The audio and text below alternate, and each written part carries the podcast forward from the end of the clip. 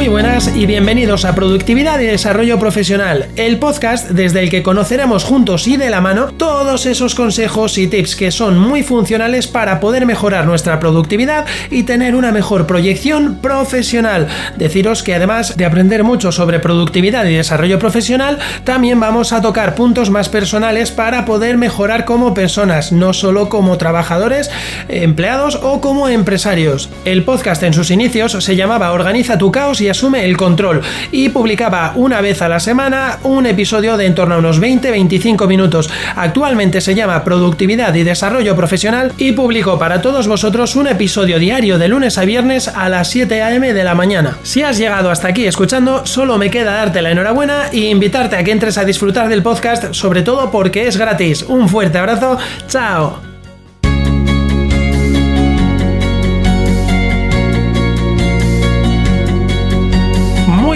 Y bienvenidos un día más a Productividad y Desarrollo Profesional. Aquí estamos con las pilas muy cargadas y hoy vengo a hablaros de por qué desconfía de ti tu cliente. Esto es una pregunta que todo comercial se habrá tenido que hacer 20.000 veces desde que ha empezado a trabajar y otras 20.000 cuando ha terminado su jornada y así cada día. ¿Por qué no le he vendido a este cliente? Eso hay que preguntarse siempre. Y generalmente la respuesta suele ser la misma, porque desconfía de mí. Y muchas veces o a los que sois vendedores ya activos en profesional, a los que no, perdonadme, pero bueno, este episodio también os interesa mucho a los que estáis formándos o empezando o que queréis entrar en el sector comercial. Escucharlo que os va a resultar muy interesante para todos. Bueno, dicho esto, muchas veces le habréis presentado un pedazo de oferta a un cliente, habéis estado con él con una gran presentación, le habéis dedicado mucho mimo, mucho cariño, mucho tiempo para que al final os diga, no sé si debería comprarme esto que me estás ofreciendo, la verdad, está muy bien, pero no sé si debería. Bien, eso solo significa una cosa, desconfía de ti.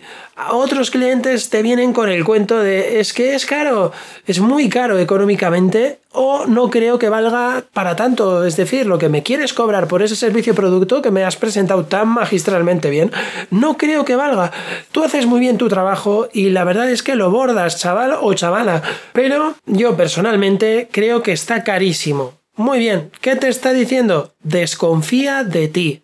Y hay otros que te pueden decir también, es que tengo que pensármelo, te lo agradezco mucho, la verdad que está muy bien y realmente lo quiero, ¿eh? pero tengo que pensármelo, necesito tiempo para consultarlo con la almohada, para mirar las estrellas y a ver si a través de los astros recibo una respuesta que me ilumine y me diga, cómpratelo.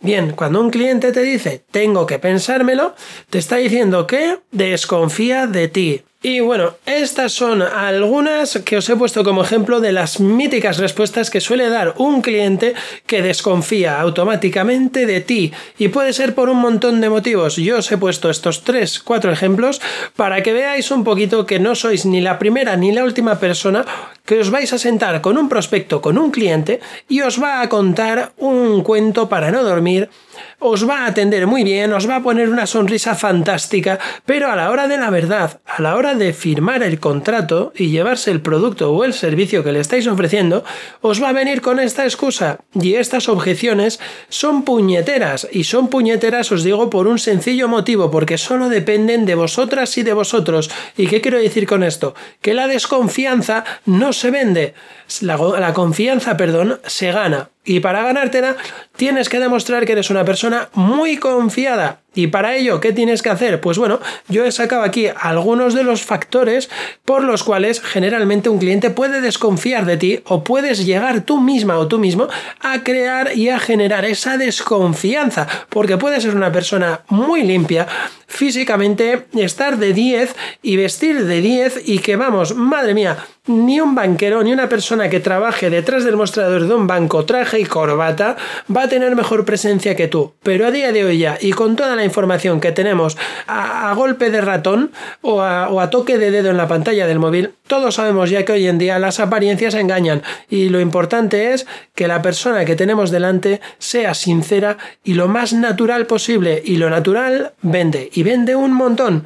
Por eso muchas veces vendemos sin ser conscientes de qué es lo que estamos haciendo porque lo hacemos de forma ya automática, pero nos olvidamos de que es esa naturalidad y esa sencillez la que nos brinda la oportunidad de firmar un montón de pedidos. Bueno, ¿cuál es uno de los primeros factores que yo he detectado que hace que la clientela desconfíe de ti? El primer factor es la falta de conocimiento del producto que llevas entre manos. Sí, amigas y amigos, la falta de conocimiento en tu producto o en tu servicio te cierra por banda. Y muchas veces aquí pecamos de qué? Y digo pecamos porque todos pecamos muchas veces de algo en la vida. Y en esto los vendedores muchas veces pecamos más de lo que deberíamos. Y es que por falta de algún conocimiento un poco más técnico del producto, el cliente nos hace una pregunta que para él es muy importante, de hecho cada pregunta que te haga tu cliente te la tienes que tomar como si fuera la pregunta más importante del mundo, vida o muerte. Así te tienes que tomar cada pregunta. A vida o muerte. Y tienes que saber responderla sigilosa y con cautela, pero siempre con la verdad, ¿vale? Entonces la falta de conocimiento del producto te va a llevar a que el cliente pueda detectar una mentira por pequeña que sea, y a cuenta de ello directamente vas a perder su confianza. Ya no va a estar escuchándote a ti, sino que va a estar pensando, si me ha metido por aquí esta mentira, que no me habrá contado mentiras desde que llevo con él sentado aquí 20 o 30 minutos, ¿vale? Tenéis que tener muchísimo cuidado con esto, que la falta de conocimiento del producto es fatal. Es cierto que hay algo que yo he aprendido a rajatabla y es que un cliente puede saber mucho de un producto en cuestión. Por ejemplo, yo puedo vender un robot de cocina. Hay miles en el mercado y un cliente puede conocer muchos robots de cocina, pero lo que tenéis que tener siempre en mente es que jamás sabrá más que tú, perdón, de tu robot de cocina. Él conocerá muchos robots, pero no conocerá el tuyo como lo conoces tú. Y esto te lo tienes que llevar pegado en la frente con un POSIT y tienes que demostrarlo, no desacreditando al cliente, sino haciéndole ver las diferencias que tiene tu robot con respecto a los que hay en el mercado. Bien, por poneros otro de los factores que creo, en mi opinión, que hacen que os falle una venta y que un cliente desconfíe de vosotros es porque se puede detectar inseguridad en alguna de las fases de la venta. Sí, podéis estar frente a un cliente, frente a un prospecto, y que el prospecto detecte dónde os sentís inseguras o inseguros, y eso genera una desconfianza, porque la inseguridad de un vendedor la recibe un cliente como me está intentando engañar. ¿Vale? Generalmente, y podéis poneros en primer lugar como clientes. Vosotras y vosotros, como yo, sois clientes de un montón de empresas. Cuando vais a un local a pedir un café con leche, eh, si viene un caballero, hola, buenos días, ¿qué tal, caballero? ¿Qué le apetece? Pues quiero un café con leche. Sí, ahora mismo se lo pongo. ¡Wow! ¡Qué bien! Genial, qué gran servicio. Sin embargo, si llegáis a un local, muy buenas, eh, caballero, ¿qué desea? Pues eh, querría un café con leche, por favor.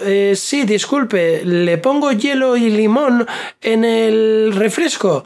entonces ahí ya os quedaríais un poquito pensativos, dubitativos, y diríais, ¿este me está vacilando? O no tienen idea de lo que es un café con leche y muy malo sería que no tuvieran idea, ¿no? Pues a estos, de esto os hablo un poquito. Ese, ese mero defecto, error de desconocer el producto, como se comentaba antes, y encima meter la gama diciéndote que es un refresco lo que te va a poner, wow, directamente te causaría desconfianza de la leche. Vaya, que igual si le quieres pedir un pincho de tortilla, te acaba poniendo una, una, una goma, un neumático de camión para desayunar. pues esto mismo, vosotras y vosotros no lo percibís, porque no lo percibís muchas veces en el cliente, porque el cliente con los años aprende a ser cliente también.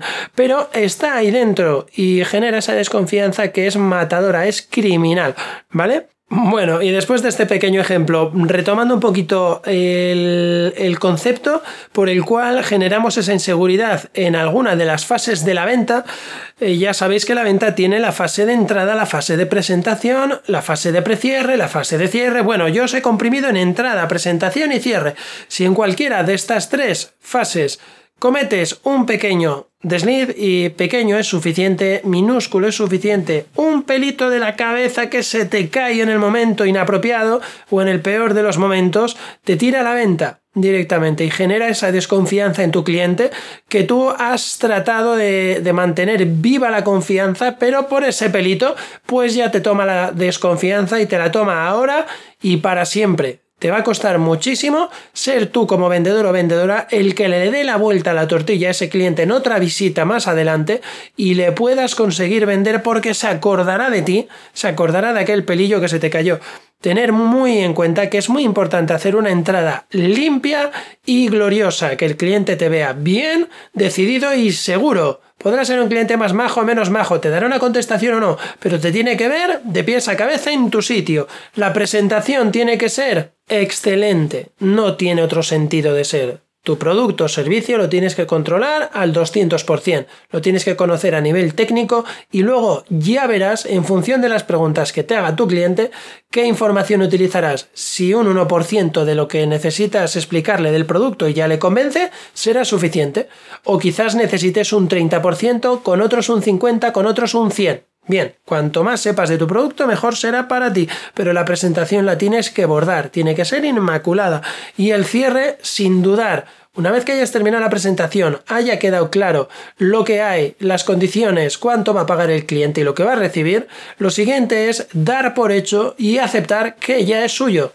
Decirle que lo va a recibir. Ya está. Si no dudas en ninguna de estas tres, lo que estarás haciéndote es un gran favor porque estarás evitando que desconfíe de ti. Yo te lo recomiendo. Seguridad por delante y por bandera para que el cliente siempre confíe en ti. Ya hasta aquí el episodio de hoy. Muchísimas gracias como cada día por llegar hasta el final junto a mí. Os recuerdo que a través de mi web barra blog comercio y emprendimiento.business.blog tenéis disponible ya a modo resumen la nota del episodio de hoy, que allí tenéis la página feedback a través de la cual podéis compartir vuestra opinión conmigo, preguntarme cualquier duda que tengáis o hacerme la consulta que os apetezca. Está para lo que deseéis, siempre y cuando sea para cosas relacionadas con productividad y desarrollo profesional, por supuesto. ya me entendéis, amigas y amigos. Bueno, mañana vamos a volver con las pilas muy cargadas y no os voy a desvelar nada porque creo que os va a interesar mucho el episodio. Así que mañana más y mejor. Un fuerte abrazo. Chao.